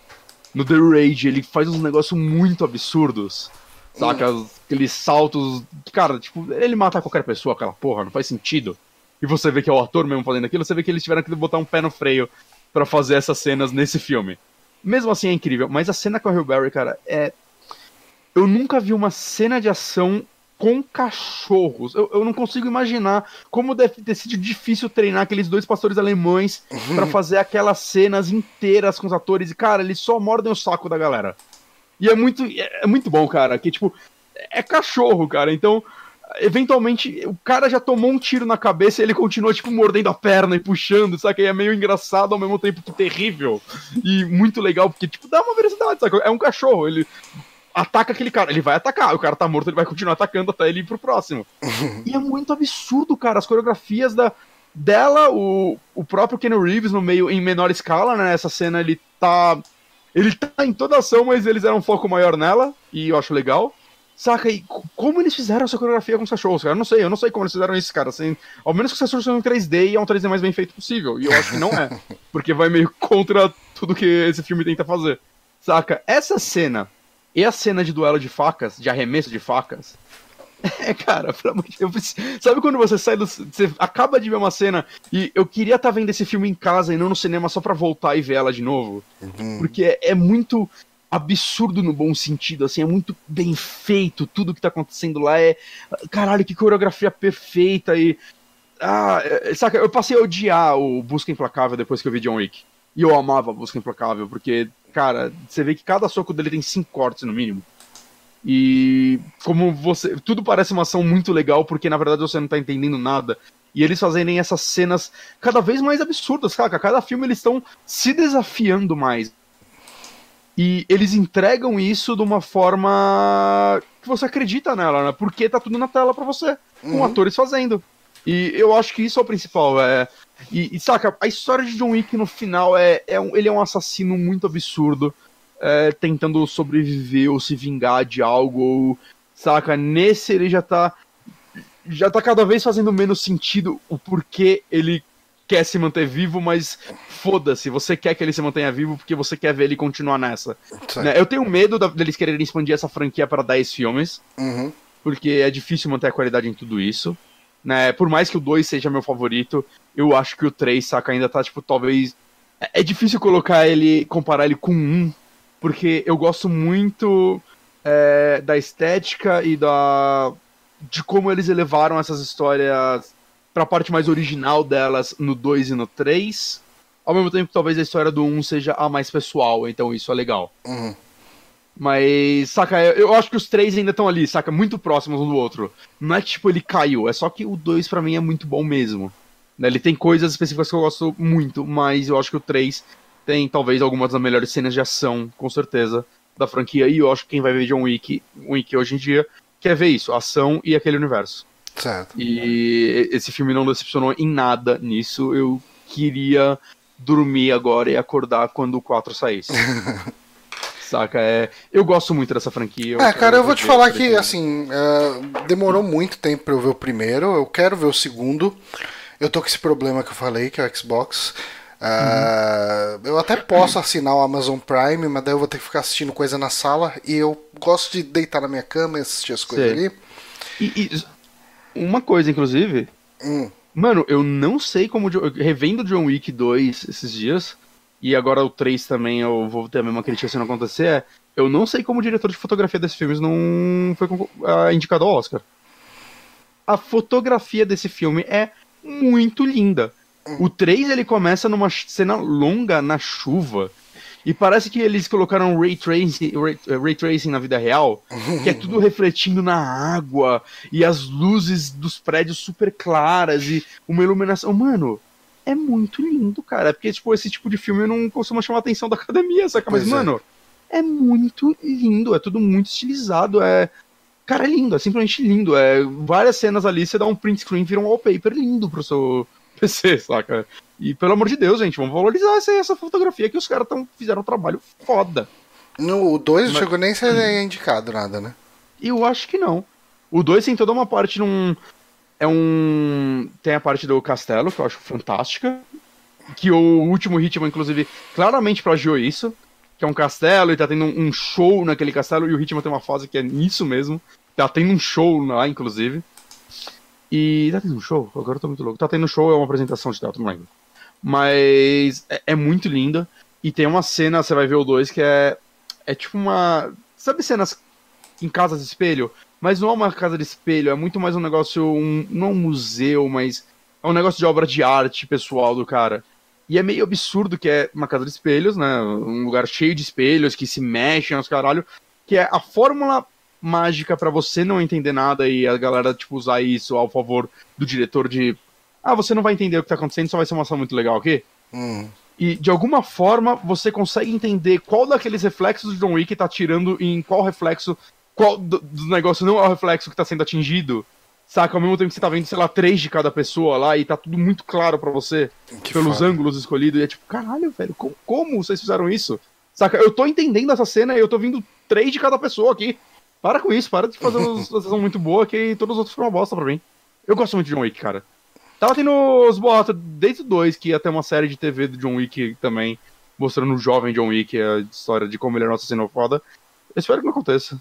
Eu acho que. É, eu acho é que. A fórmula eu acho pra que... você desmistificar a, o personagem. É, eu acho que preencher essas coisas com vazio é bem melhor. Não, e outra, vamos fazer sério aqui sobre qual era a relação dele com a esposa dele. Eu acho que é tão mais foda você saber que ele era o assassino mais foda da porra toda. E uma pessoa foi tão importante para ele que fez ele fazer uma missão impossível. Uhum. Que eu espero que nunca mostrem qual é essa missão impossível. Eles, em todo o filme, eles dão é, uma pitadinha do que pode ter sido, mas eles nunca entregam e eu acho isso legal. Uhum. Saca? E por que essa pessoa era tão especial para a vida dele ao ponto de fazer ele largar tudo e fazer ele. É, saca, buscar vingança basicamente no 3 é, ele chega a comentar isso. Eu, eu, luto pela memória da minha esposa. Você sabe qual que é o problema, né, cara? Cinema, quando você chega num ponto em que isso virou vai, isso virou uma franquia mega estabelecida, todo mundo gosta e ok, tipo, o Keanu Reeves não vai mais fazer, a gente vai ter que fazer outra coisa. Ah, vamos fazer um prequel, vamos contar essa história que já existe. Mano, não, daí você vai ver, não vai ter envolvimento do diretor, Mas... não vai ter envolvimento de é. ninguém. Mas assim, é que eu não sei como são os acordos de direitos desse filme, porque o, o Chad, nos três filmes, ele vai dirigir o quarto, né?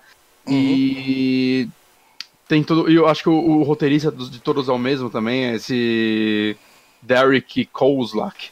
Hum. E eu não sei se eles têm os direitos da obra ou não, mas o que eu senti no 3, principalmente com a personagem da.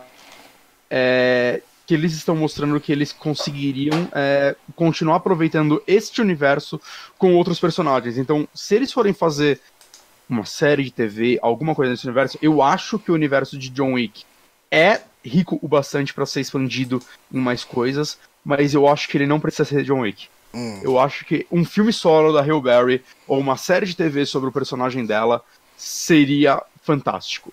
Saca? Porque o John Wick já é um personagem que, de certa forma, tá estabelecido, marcado por um ator. Eu sinto que o Kenny Reeves, ele nasceu para esse personagem. Saca? Muito, muita gente faz os paralelos de algumas coisas da vida dele com esse personagem. E eu acho que eles mostraram que não, a gente tem mais personagens interessantes pra gente mostrar aqui. No segundo filme tem o. Eu esqueci o nome dele, mas é o cara que fica em combate com ele o filme quase inteiro e tal. E é um personagem que daria pra expandir mais. Uhum. Saca? É, eles poderiam aproveitar outros. E. Deu uma então cortada aqui. acho- Desculpa. Cadê o. Ah, Eu falei, eles poderiam aproveitar outros personagens que eles já apresentaram, ou eles viriam apresentar Uhum. Saca? Para expandir essa história. Né? A personagem da Angélica Houston leva a crer. é, do que ela é dona, vamos dizer assim. Eu não vou falar o que ela faz. Né? Mas.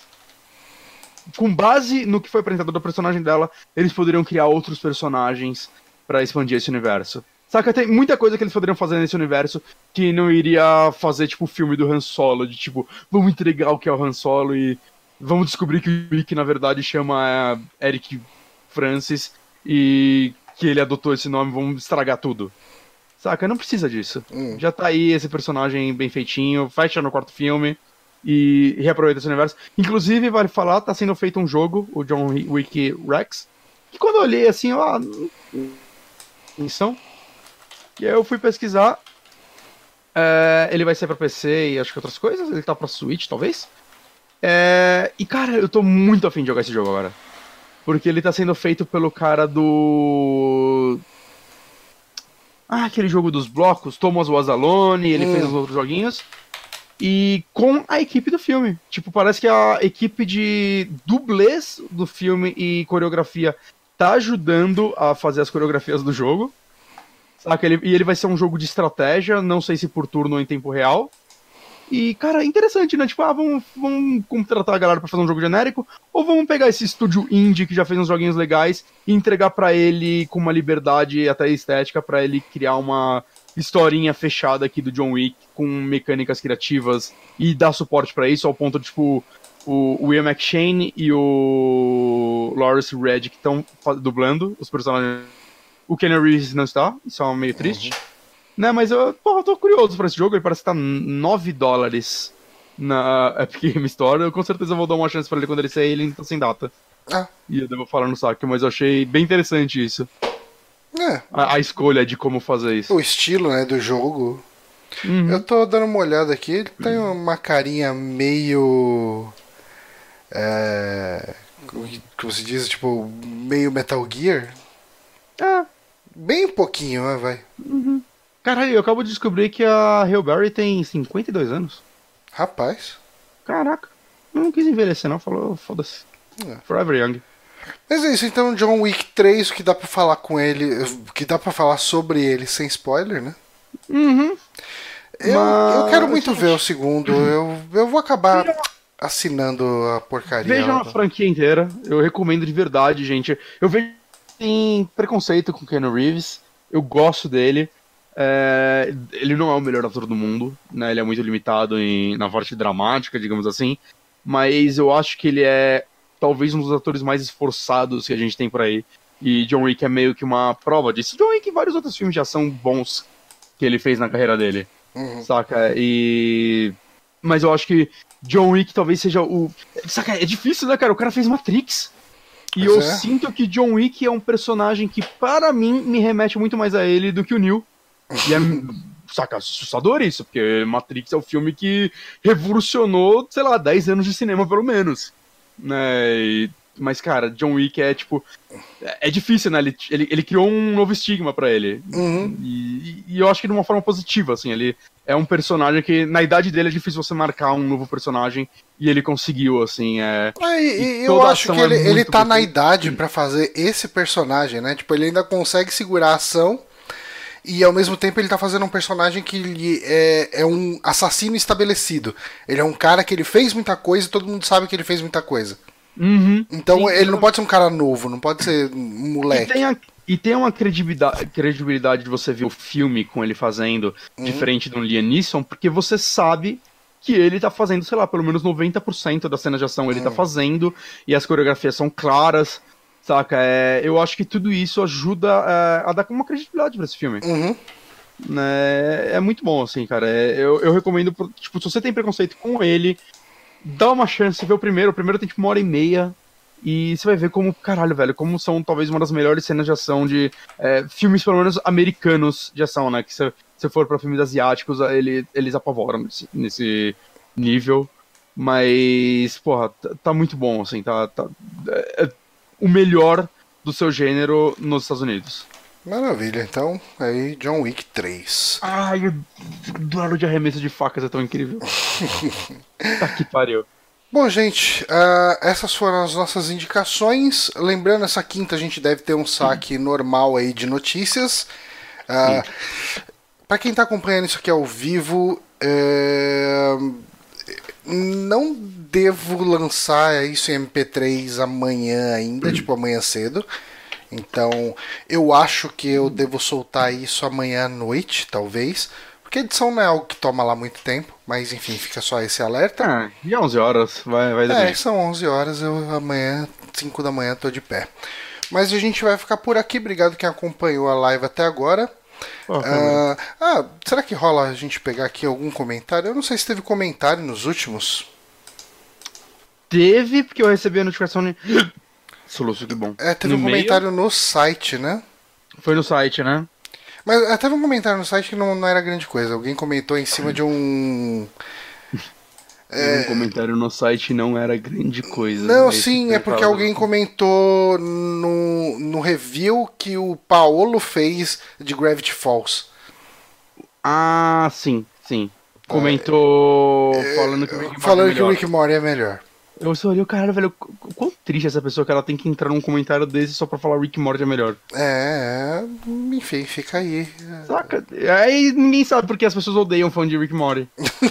Porra, tá, cara. Deixa os dois existirem. Não, não pode. Não pode. Futebol acabou, né? Então. Vamos ver aqui se eu consigo abrir. Você consegue abrir aí pra ver se tem algum comentário no site do Super No, Amigos? ah, no site eu abri o último. No, no site não, último- desculpa, no podcast. No podcast Não tem, não, tem, no último não tem. Bom, se não tem comentário, então acho que a gente pode finalizar por aqui. Comentem, pessoas, a gente meu- tá gostando é. de ler comentários. Pois é, con- conforme tiver tendo aí comentários, a gente vai lendo aqui. Uhum. Então, ó, quinta-feira agora podcast de notícias. Sim. Aí, ó, quinta que vem é indicação e na outra semana já é três, hein?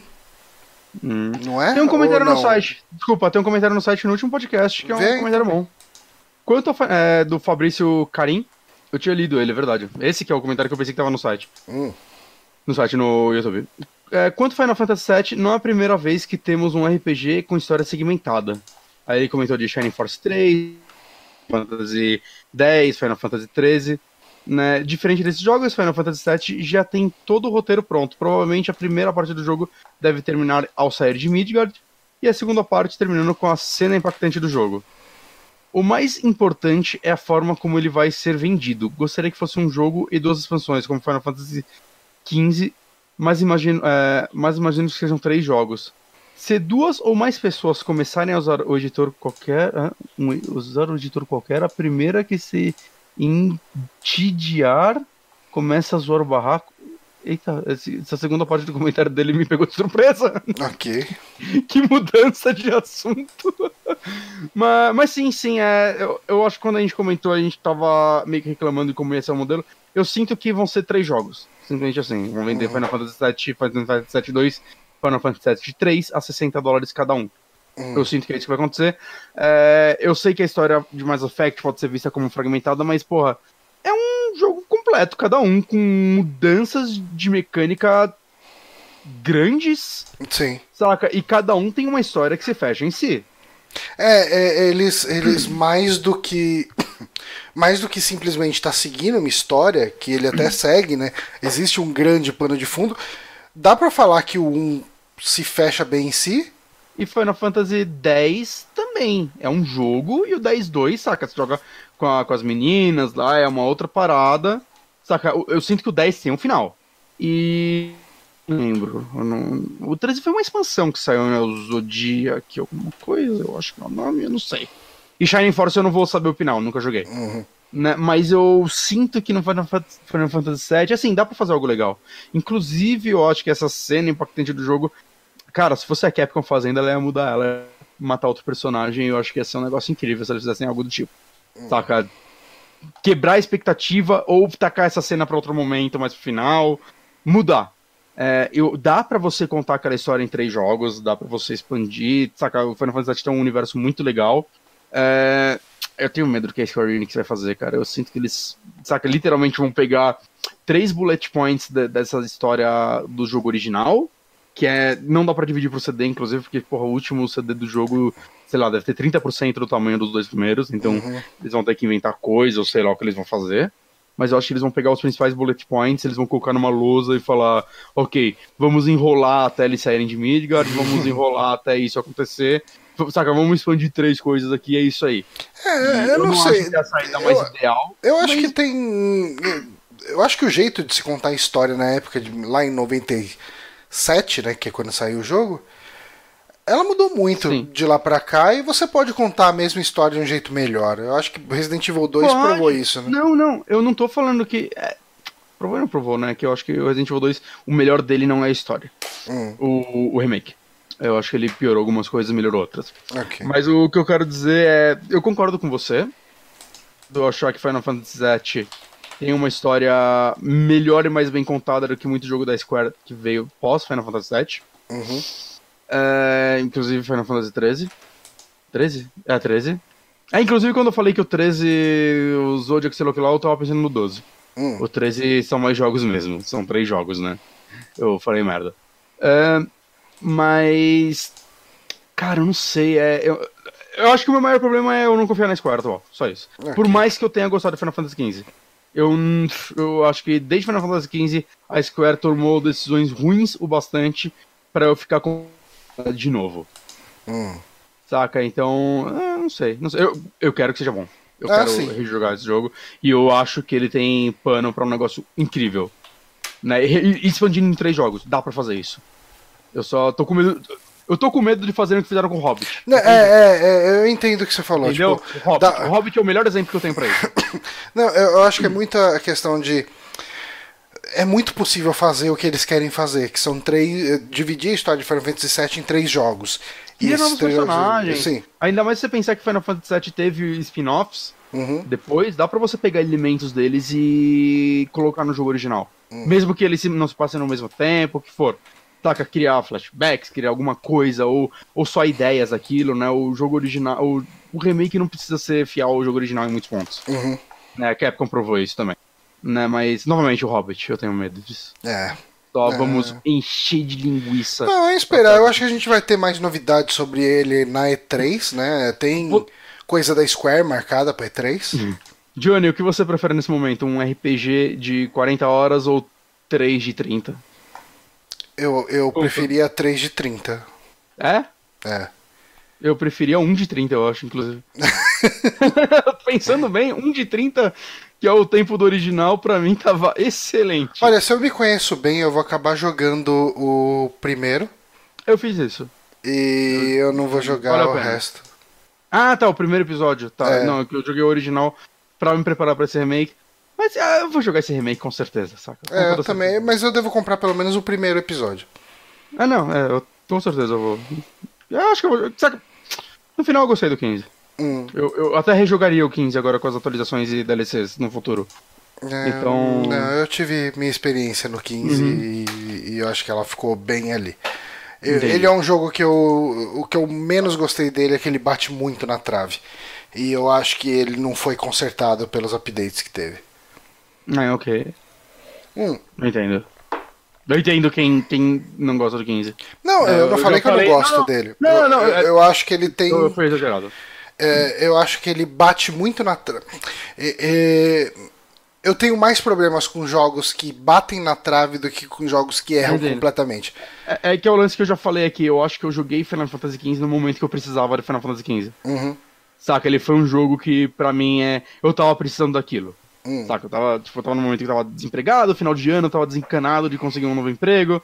Tava, tipo, saca, ah, dezembro, foda-se, deixa eu chegar em janeiro eu penso na vida.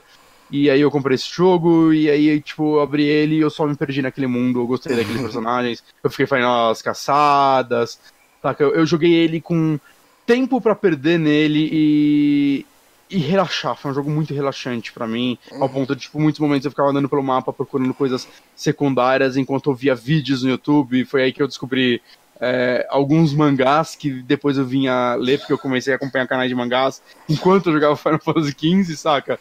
Foi um jogo que eu, eu precisava dele naquele momento, foi uma experiência muito gostosa para mim. E eu tenho um pouco até de medo de rejogar ele e estragar essa experiência, porque eu tô em outro momento. Ah, sim. Saca? Mas é... é. Mas acho que é isso, né? Enfim, acho que é isso. É, Falamos aí então do, do- dessas indicações. Eu espero que na próxima, no próximo podcast eu tenha algo pra indicar. Assiste É. Barry, que aí você vai ter Barry pra indicar, porque eu cortei Barry da minha indicação de hoje. Depois de ter falado Ah, semana passada que eu falo dele. Mas assista Barry. assinar HBO e eu não vou assinar HBO. Você pode ser legal. Eu não. não Você já não tem HBO obrigado. na sua, na sua casa? Aí você não consegue? ou- Não. Não? Ah, então. Não tenho. Seja legal. Ah, muito trabalho. Então assiste é, Barry. Ok. Bom, gente, a gente vai ficar por aqui então. Até a semana que vem e falou. Adeus.